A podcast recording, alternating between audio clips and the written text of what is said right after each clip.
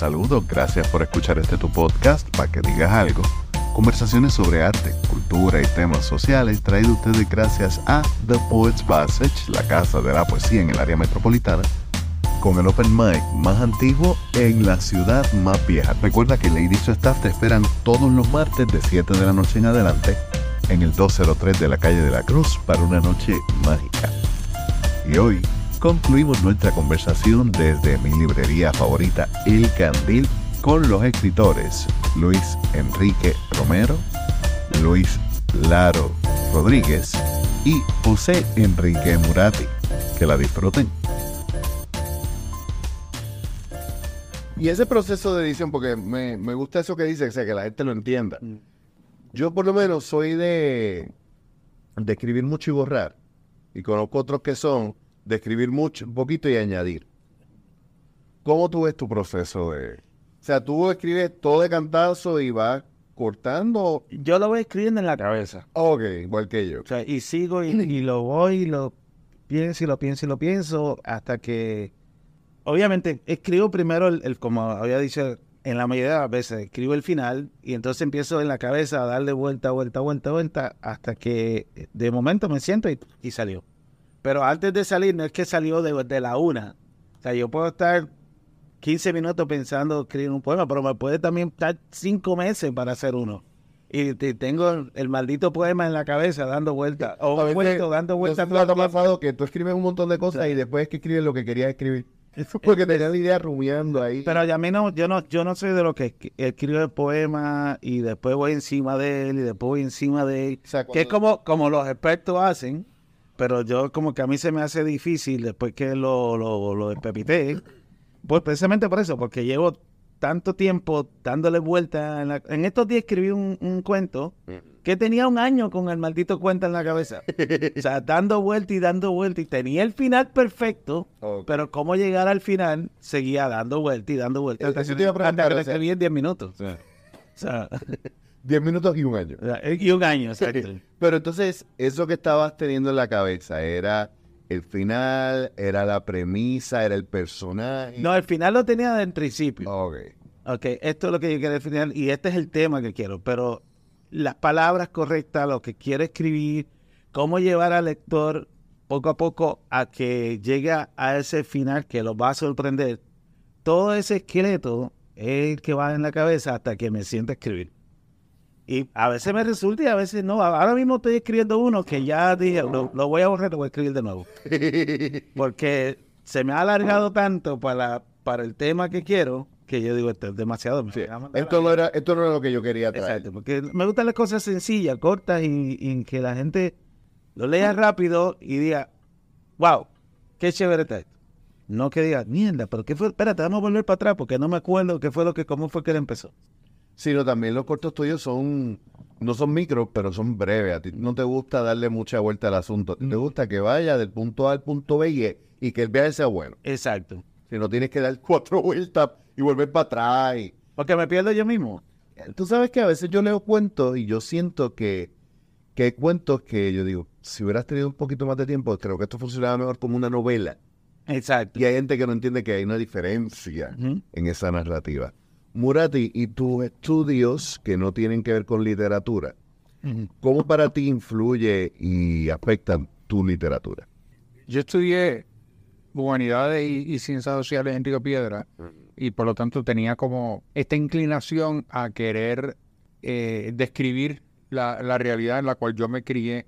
Observar y describir al ser humano. Exacto, en, en- en Santa Rita, en Río Piedra, con todos los, los- estudiantes que venían de, todas partes de la isla a estudiar a Río Piedra. Pero entonces me, me mudé a Nueva York y estudié sociología y luego regresé y estudié historia. Y quizás una de las cosas que más me motivó fue el poder intentar construir como una especie de fenotipo de las personas que están buscando eh, eh, definir su identidad. ¿Quiénes somos como, como país? ¿Quiénes somos como poetas? ¿Quiénes somos como miembros de la sociedad? ¿Y, y qué es lo que nos hace, que nos hace únicos? O sea, cómo esa identidad nos distingue del resto de la humanidad. Y entonces parte de esa identidad está basada en nuestra sensibilidad para describir nuestro ambiente, describir la relación con el medio ambiente, nuestra relación con los demás países, con la situación colonial y sobre todo entre nosotros mismos. Y yo creo que en cierta medida es como una búsqueda de definición existencial. ¿Quiénes somos? ¿Por qué pertenecemos a este mundo? Y si pertenecemos a este mundo, ¿qué es lo que nos define? ¿Qué es lo que nos distingue de los demás? ¿Cómo podemos dejar de ser colonia si no descubrimos quiénes somos y qué queremos y podemos ser? Así que un poco por ese lado va, va la formación académica y influyendo la poesía. Fíjate, eh, Murati trae un tema que me, que me lleva a otro, concomitante a eso, ¿verdad? Pero en términos de, de cómo se expresa la colonia en nuestra literatura. Que es inescapable. Es, claro, es inescapable, todos somos colonizados. Sí, pero que te hago el señalamiento de que es inescapable, porque es que, querramos o no, siempre lo tocamos. Pero claro, O sea, y- incluso a veces no, ni lo- Aquí y allá. aquí no, sí, pero lo digo porque a veces lo- lo- los escritores quieren hacer como que atemporales y, y como, como si fueran etéreos, pero Sí. hay una realidad que nos construye. pero mira el cine. Aquí se hace cine con la aspiración a, a- a- a ganarse, un, a, a ganarse un Oscar. Aquí se hace cine aspirando a un Oscar. Bueno, a mí me gustaría pensar que sí, pero yo creo que también se hace demasiado cine tratando de reivindicar todas las clases, todas las luchas sociales a través del cine. Eso es nuevo. Eso es una, eso es una mentalidad nueva. Eso es nuevo. Eso es nuevo. Pero Eso por ejemplo, nuevo. y qué bueno. pero por ejemplo, a mí me fascinan los ejercicios que hizo Jacobo Morales con las primeras películas del ¿te acuerdas que eran como unos sainetes? excepciones. Estamos hablando, salvo Tú excepciones. sabes que yo soy todo lo contrario. A mí no me gusta el trabajo de Jacobo Morales. No por el trabajo de Jacobo Morales, sino porque yo siento que llegó un momento donde todo el mundo en Puerto Rico entendía que el cine puertorriqueño tenía que parecerse Ah, claro. al cine de Jacobo Morales y todos tenían los mismos diálogos, los mismos filtros en la, en la fotografía. Y sí, es una influencia importante, pero yo creo que... Pero por ejemplo, Hay que una, una dejar- película como Linda Sara Oh, eh, o, o lo que le pasó a Santiago, eran películas que aspiraban a retratar el alma del, del puertorriqueño. era un nuevo costumbrismo. Sí, y, y sin colocarlo dentro de un contexto de patria o muerte, de que hay que reivindicar la gente del caserío, hay que re- reivindicar la nacionalidad puertorriqueña frente al imperio. Yo pienso que el cine puertorriqueño, y eso es algo que me encantó de, de Érase una una vez en el Caribe, es tú representar una, y me encantó también de la pecera, es de tú en, re- Tengo que ver la pecera. tienes que verla, bueno. es cómo ese aspecto de nuestra humanidad se parece tanto a la humanidad de cualquier otro país que entonces contribuye a nuestra identidad como nación. En la medida en que nosotros somos capaces de proyectarnos como una, una nación distinta y separada, no solamente de los Estados Unidos, sino incluso de la de la- Latinoamérica, eso reafirma nuestro derecho a ser una nación independiente. Pero si, si, si todas las películas, que hubo una época que todas las películas tenían que ser sobre caserío y lucha Como, de clase, como pasó con Cayo. no, no, yo, yo no, no, ¿No recuerdas Cayo? no recuerdo mucho callo, pero eh, la Yo cuestión, sí la recuerdo porque yo trabajé ahí. Exacto. Eh, eh, eh, eh, Por eso lo menciono. pero, pero la cuestión de que siempre tiene que haber un puño en alto, mira, no. Yo creo que gran parte de lo que contribuye a la identidad de la nación como parte de las naciones del mundo es que es capaz de reproducir su propia humanidad, que es distinta y separada de la de los demás países.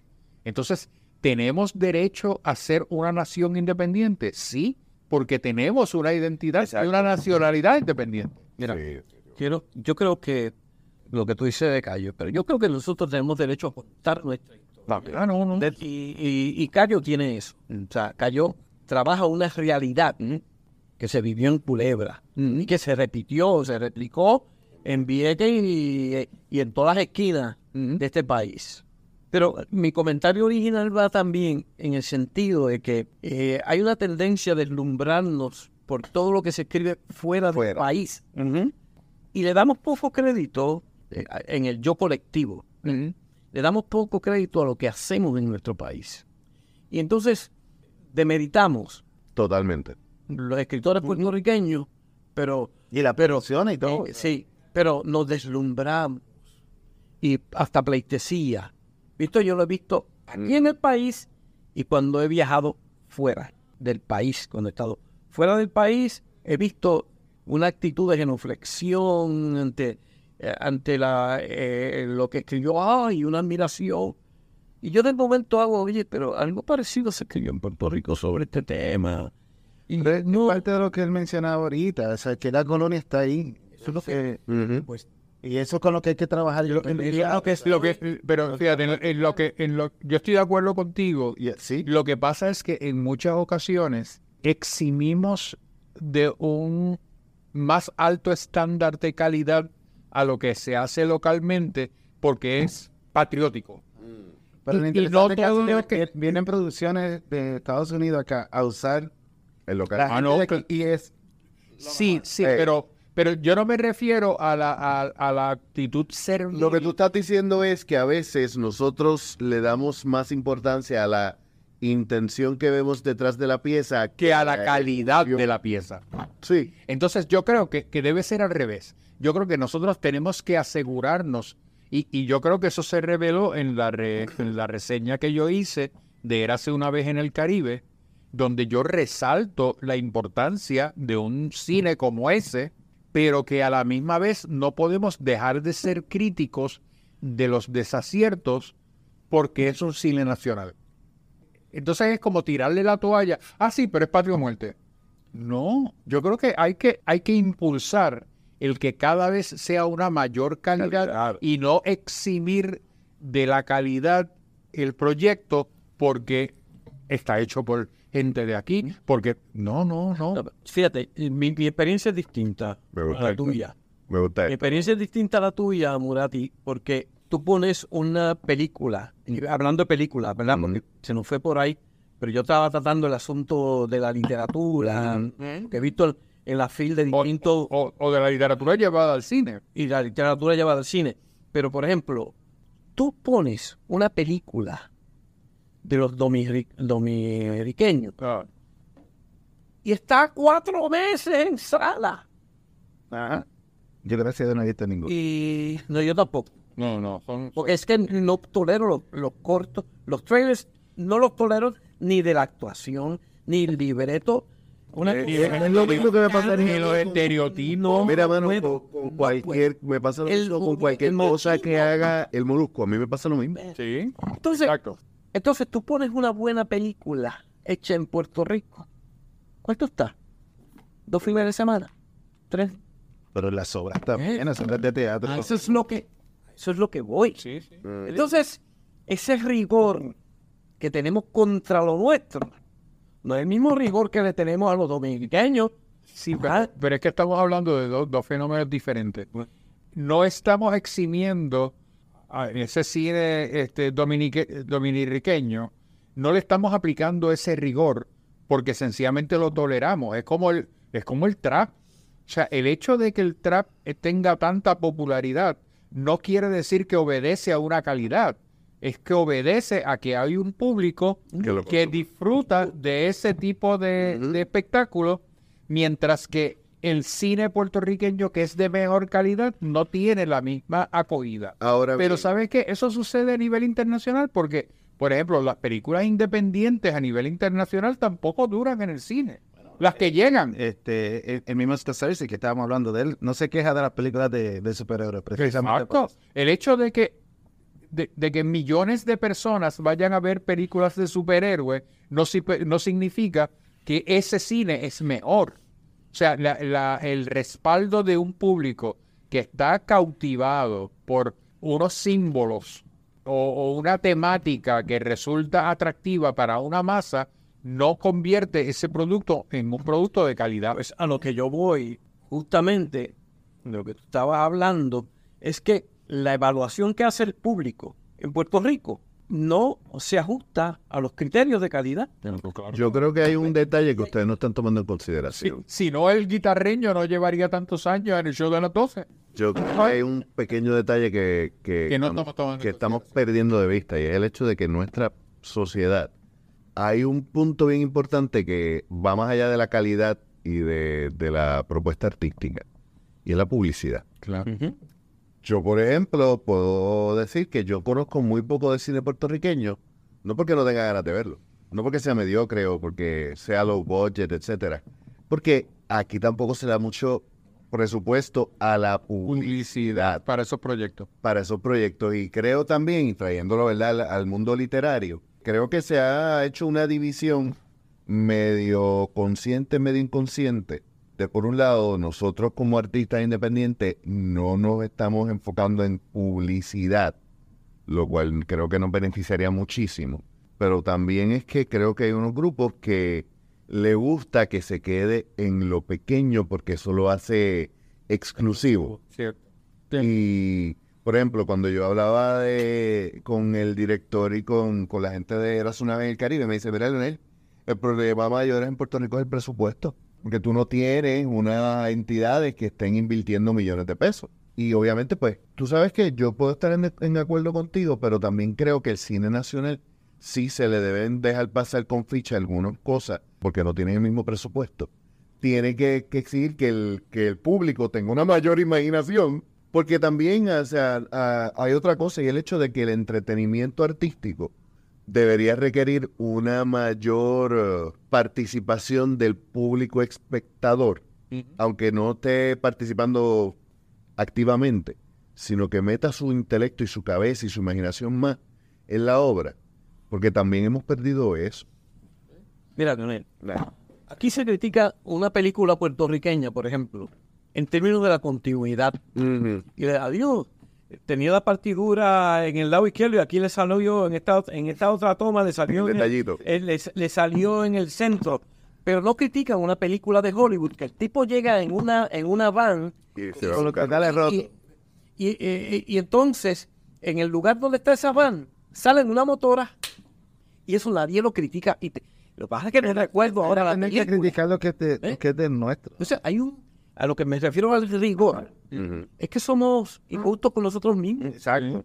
Y eso es parte de la colonización que vivimos. Totalmente de Porque nada de lo que nosotros podemos producir es bueno. Porque todo lo bueno viene de afuera. yo- Esa es la mentalidad colonial. Yo creo, yo creo que esa mentalidad, esa mentalidad prevalece. Pero yo creo que la gente que es crítica en cuanto al cine de aquí, lo que quisiera es que el cine de aquí esté a la par con el cine independiente in- internacional. No, Pero es que no se con puede. Hollywood. Con Hollywood. no puede. eso es- Pues mira, la- la- la- Esa es tu percepción, esa es tu percepción, pero la percepción del promedio Es Hollywood. Es la, Hollywood. pro- la producción es... Lo que pasa es que eh, Hollywood no hay criterio de calidad. Pero claro que no. O sea, lo que pasa también que el cine, el cine europeo es más lento. O sea, la, la, eh, Los directores europeos confían más en el público. Claro. Y además es una película de, es, son, es cine de actuación. Pero se nota... Cine de actuación. Te estoy olvidando algo también, Luis. Es el hecho de que las producciones extranjeras, aquí hay un montón de, de- de beneficios económicos que se le da desde, el- desde el gobierno, pero no se le da a, la- a las los producciones locales. O sea, que en parte lo que tú dices, o sea, no, no es el mismo presupuesto, o sea, no es el la la pecera duró muchísimo y me hablan maravillas de esa película. Muy buena. Y hay muchos buenos cortometrajes acá- aquí también. O sea, eh, y esa es otra cosa. O sea, cuando hablamos de cine en Puerto Rico, nosotros hablamos pensando mucho en, en largometrajes, cuando aquí hay un semillero cabrón. Es- Sí, es- tipo de es- cosas. eso, eso, eso sin contar, sin contar que la audiencia actual que van a cine son de milenios para abajo, que esa gente quieren que le, le desarrolles la película ¿Tienes para abajo? de los milenios para abajo. Mm. O sea, que son los que actualmente están, son Sí. el, el, el, el- el grosor de los que van y pagan taquilla para ir al cine. O sea, la tendencia es que quieren que la película sea perfecta. O sea, no hay una, no hay, no, no puede haber un errorcito porque la película puede haber sido buena, pero entonces se van por la parte donde hubo el errorcito, ahí es que la van a criticar. Sí. En vez de apoyarla por la película per se. Porque yo veo las críticas y yo digo, diablo, pero ponte a escribirla tú, dirígela tú Porque todo es una crítica a lo, al más mínimo error que la película tenga. Y lo mismo pasa en la literatura. Somos incapaces de pensar que tenemos, yo, yo no, pero los que tienen la capacidad de, de tener una literatura a nivel de Latinoamérica. Pero, o sea, cuando decimos que no- nos asombramos de que la guerra fue un candidato a premio Nobel, de que, de que Pa- Francisco Mato Paoli fue nominado a premio Nobel y no, entonces, nos vamos Yo ni y sabía cogemos- eso. Y cogemos un barco, y cogemos un crucerito, un barco, y nos vamos ahí a la... eh, hay una isla aquí, ay, se me olvida el nombre, que tiene dos premios Nobel, San Lucia, Santa Lucía, uno en economía y otro en literatura. Se me escapan los nombres ahora. Esa islita tiene dos premios Nobel. ¿Qué sabemos en el Caribe? Nada, nada. Hemos hablado mucho de cómo el boricua se ve a sí mismo. De cómo los boricuas nos ven a nosotros los artistas, pero ¿cómo ha sido la recepción de el puertorriqueño artista, el puertorriqueño literato fuera de Puerto Rico? No solamente con nuestros hermanos boricuas, sino en Latinoamérica, etcétera. ¿Cómo ha sido la experiencia de ustedes con otros escritores y Yo creo que nosotros no tenemos suficiente presencia. Y mucha de la gente que promueve actividades de intercambio resaltan más la presencia de esos extranjeros en los encuentros con nosotros que lo que se reconoce la calidad de nuestros representantes de esos mismos foros a nivel internacional. Es como que partimos de la premisa de que si son mexicanos, o son argentinos, o son uruguayos, o son peruanos, son mejores que nosotros. Y no se le da reconocimiento. Quique y yo conocemos una poe- poeta que es de lo mejor que hay en Puerto Rico, que tiene una presencia en Latinoamérica extrema, conocemos dos, que tiene una gran presencia en América Latina, y aquí no se les invita a nada. Y la gente que organiza los festivales aquí no las invitan a nada. Entonces, es un menosprecio por lo nuestro y un realce por lo, por lo que viene de América Latina. Aquí hubo una actividad en, en, el, en el teatro de, de Cagua, Monero? en el Monero, donde trajeron un poeta, ¿de dónde era? De Perú, Sí, Oh, sí, horrible aquello.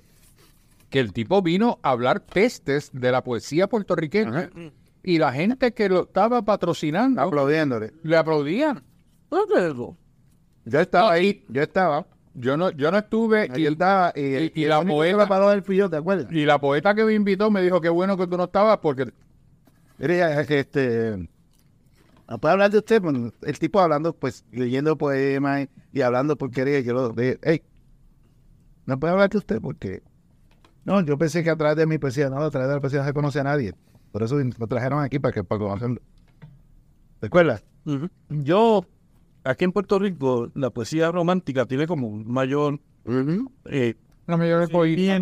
bueno, sin embargo, mi experiencia, yo he estado, he tenido la oportunidad de, de estar en, en Portugal y en, ¿no? en Sudamérica y en Centroamérica, en algunos sitios. Y sin- eh, la, poesía contestataria en Venezuela. En Venezuela, yo tuve que fijar en, mi- en el libro de Casi Cuatro Lunas y abrir en, en Café de la Costumbre, irme por ahí. Porque porque hay quizás por lo que no- por, por lo que viven que este fue un, un encuentro una selección pero o- fue por invitación este, este encuentro el de Venezuela. el de Venezuela sí. Poetas de izquierda. Entonces parece que eh, lo romántico estaba pero lo que prevalecía ¿verdad? era la, la poesía contestataria y eso pues eso fue funcionó ahora en Portugal, por ejemplo, cuando yo estoy presentando mi libro, me preguntan sobre Vieques, me preguntan sobre el estatus. Entonces, sacar al gobernador.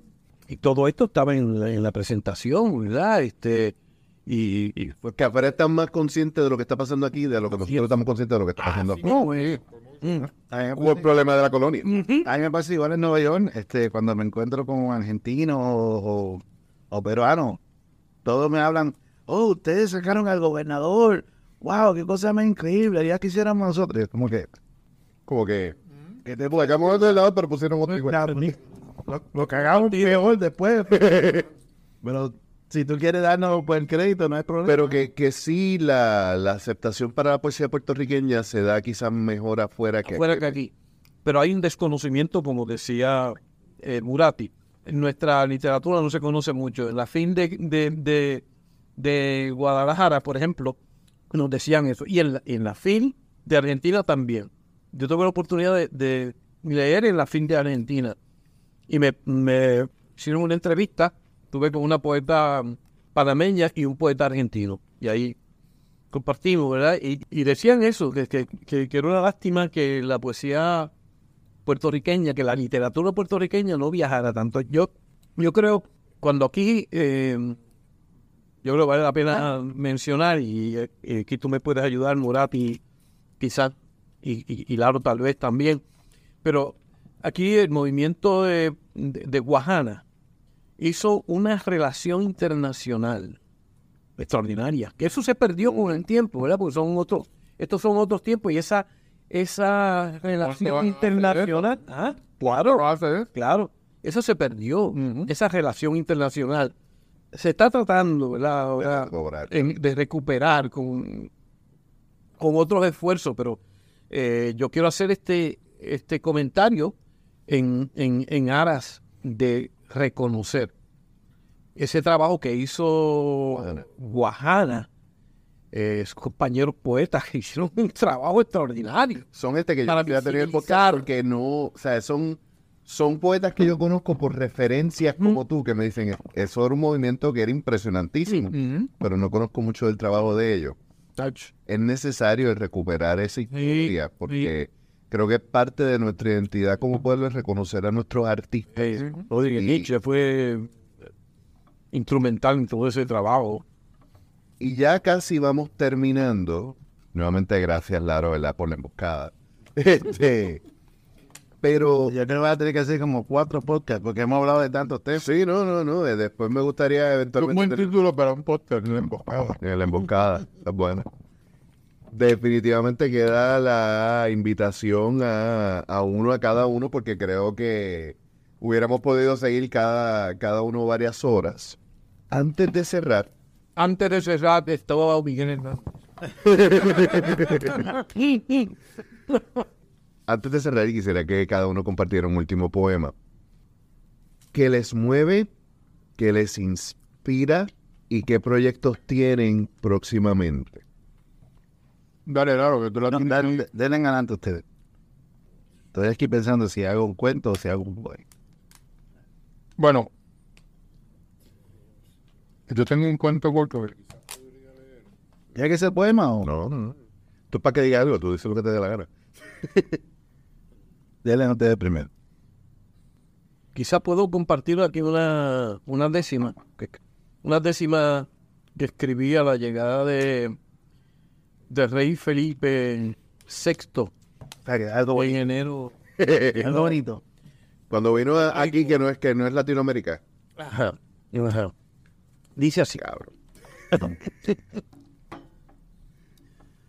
Felipe VI ha llegado con blin blin en los bolsillos y dicen por los pasillos, Pierluisi está emocionado. Claro que está disgustado por el tumbe de Juan Ponce, porque el rey sintió el esbronce de otro gobe caído y teme que algún atrevido también su medalla esbonce. El monarca pacotilla, de inteligencia menuda, si suda o estornuda lo secan con estopilla. Llegó con una pandilla al Borinquen que amar dice, mientras el pueblo maldice su profana perorata. Pipo, el conde de Ojalata, a los buscones bendice. El Borbón, que es cazador de exóticos animales, se acercó con los rituales de su instinto matador y escogió al gobernador, que a otra fauna pertenece, y bien claro le establece, por fortuna llegué aquí, quiero chavos, no coquí. La propuesta lo establece. Tres bufones de la corte, Pipo, Pipe y Miguelito, tres con voraz apetito por milloncitos del norte. Ya no habrá quien los soporte, para ellos no hay ley. Más fácil se agarra un güey que a un borbón cornillú que se planta en la actitud de yo sigo siendo el rey. Es bueno. Ahí. El, el mío baja nota. Este, este, cuando edites, ponga el del Porque yo lo que tengo es un, un cuento que escribí, un cuento bien corto que escribí a raíz de- del 7 de, eh, de, Octubre. de octubre y se titula El, el conejo de Cisjordania. El guerrero empujó la puerta semiabierta de lo que debió haber sido la sala. El olor a cordita y carne humana chamuscada le invadió la nariz y le hizo lagrimar. Un buche ácido amenazó con invadirle la boca. Afuera, el zumbido de los cohetes cesaba por momentos, dejando escuchar un llanto que le pareció de una joven mujer. A sus espaldas, otros combatientes gritaban improperios a quienes suponían escondidos. El guerrero miró el conejo de tela tirado boca abajo sobre lo que una vez fue una cama al lado de la ventana. Recordó el peluche idéntico que le trajo a su niña menor en su reciente cumpleaños. Ese pudo haber sido el de ella, se dijo con los labios sin emitir sonido. Miró al fondo de la habitación y vio el cañón de rifle de asalto que le, le apuntaba por la puerta entreabierta de la habitación contigua. Vio el fogonazo, no escuchó nada. Supone que uno diga algo después de eso. No. no, pero eso es que el del debe ir después. Bueno, pues yo lo que voy a hacer es que voy a leer un poema corto y un cuento breve. Entonces tú le editas con qué. Este, uno de- del libro Entre la sombra y el albedo. Eh, ah, me habías preguntado de qué era albedo, ¿no? Pero albedo es la cantidad de luz que uno refleja, de, de la, la cantidad de energía solar que uno refleja. sobre todo, todo, todo La cantidad de, de energía solar que, uno- que un objeto refleja. Ah, ok. O sea, ahora mismo tú ves mi color porque está reflejando esa ese albedo. Y por eso es que se llama entre la sombra y el albedo. O sea, ese es el punto exacto donde tú estás. O sea, la luz que tú eh, te reflejas y la sombra, La sombra que produce. Claro. Eh, si me ves pasar por tu puerta. Si me ves pasar por tu puerta, no pienses que soy polvo o una hoja seca que va sin camino. Tampoco que soy sombra que pasa fugaz por el universo. No pienses, no pienses eso. Porque solo soy el viento en busca de una estrella abierta o de una mano tierna dispuesta a recibir un beso herido por la ironía del progreso. Si me ves estrellarme en tu ventana, no creas que son noticias o argumentos, ni tampoco un silencio olvidado en el infortunio de la espera, en la seriedad que invocan los recuerdos, porque solo soy un par de lágrimas de una nube que no se mueve, de un árbol que no crece, de un mar que ya se muere. Y por ahí va el libro, o sea, ese tipo de, de, de cositas. Para, Por ahí. Por ahí. Humilde. Sí, humilde. Este intento de sí, poesía. sí. Por ese trillo. Ajá. Entonces, entonces eh, quería entonces terminar con uno de los relatos del libro Rush Hour, que, que tuve el, el honor de ser publicado por, por Isla Negra. Eh, se llama La Peste, que se le deja con bueno, un toquecito de humor, ¿no? Ya que tanto Murati como yo hemos tratado de boicotear el final de- del podcast. De- se llama La Peste. Iba tarde para el trabajo. Mientras más rápido caminaba, más lejos veía la estación del tren. El frío, producto de un otoño cansado de vivir, no me ayudaba a cambiar mi estado de fado mañanero.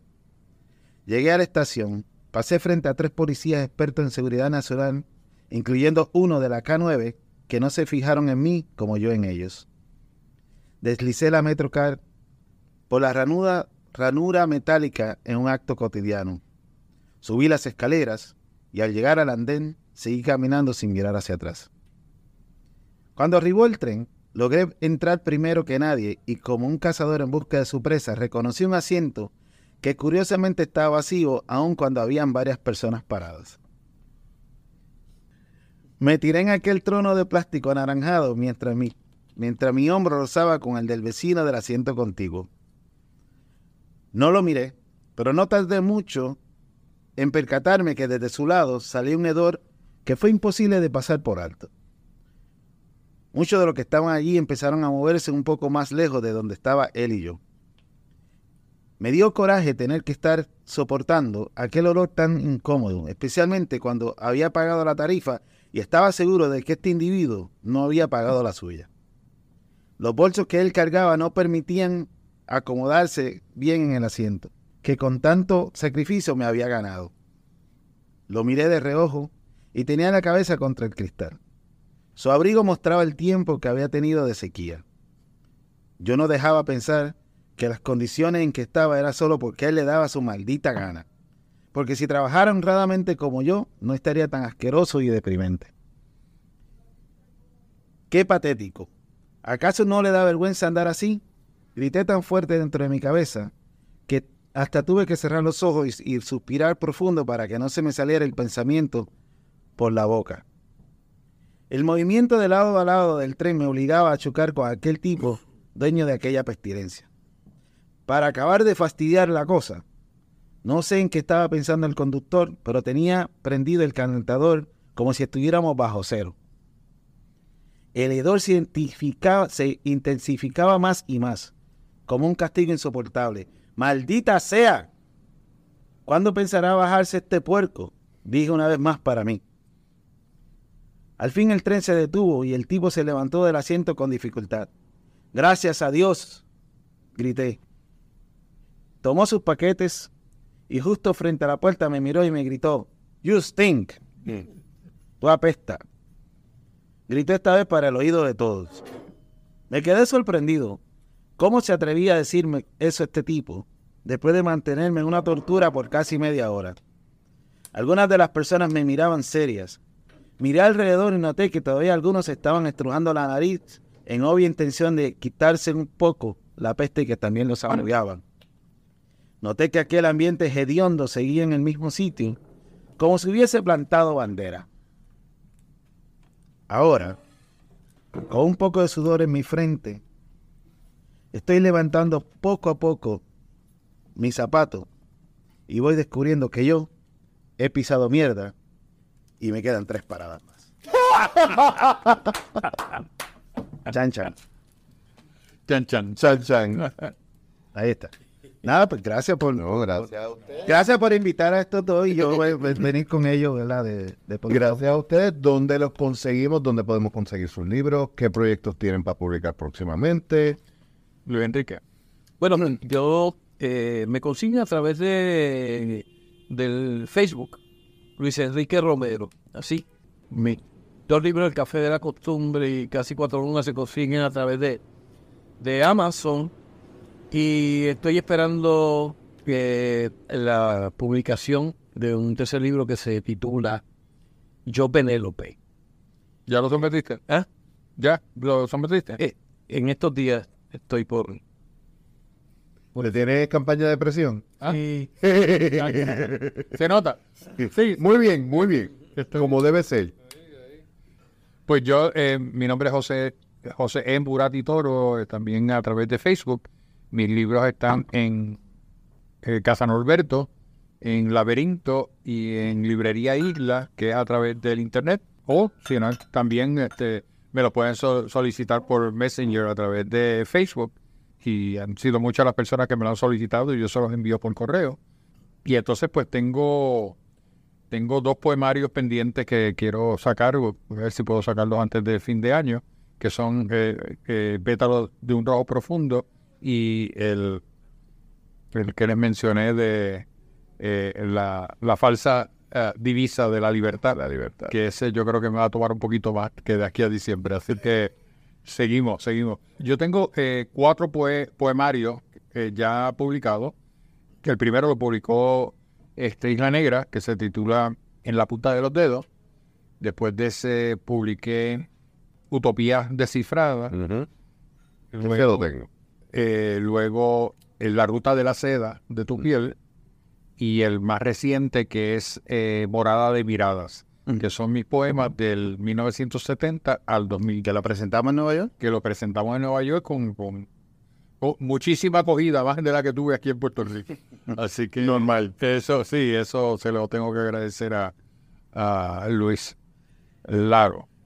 Que, Señor, mi nombre, pues, como dije, es el nombre más común de aquí de la mesa, Luis Antonio Rodríguez Ortiz, es totalmente genérico.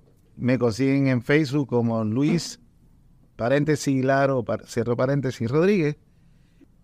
Vivo en Puerto Rico, trabajo en Nueva York. Quiero siempre engañarme de esa manera. Me gusta esa frase. Este, y, y allá está, tra- trabajo para la EPA, la Agencia de Protección Ambiental allá, a sus órdenes, pero también hago mucho. Debo orar por ti en estos años.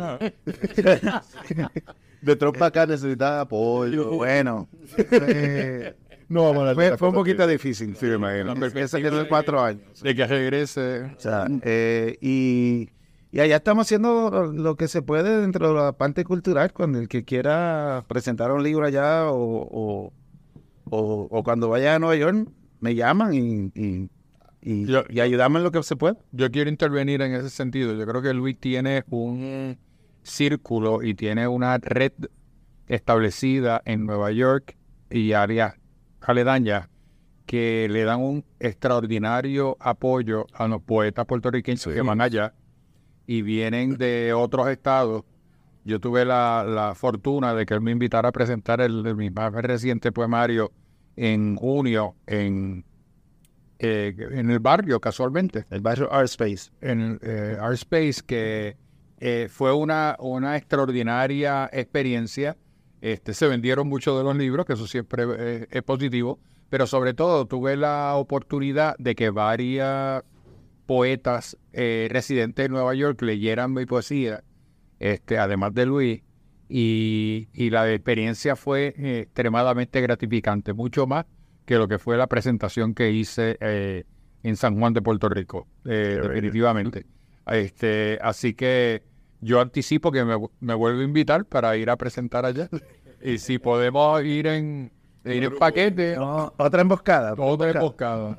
Te invito a ti y tú llevas estas dos. Yo me apunto si sale con tiempo. Y como siempre en las notas del episodio vamos a tener los enlaces para contactarle. Y también les recordamos que van a tener en las notas del episodio los enlaces para nuestros auspiciadores, quienes nos apoyan y amamos profundamente por eso. Bien, un amor de mucha convergencia. Y por último también que nos visiten a nuestra tienda. Tenemos tazas, tenemos camisas, tenemos muchas cosas y 100% de nuestras ganancias van a artistas puertorriqueños, por lo cual comprar en nuestra tienda es invertir en nuestra cultura. Yo soy Leonel Santiago y nos escuchamos la semana que viene.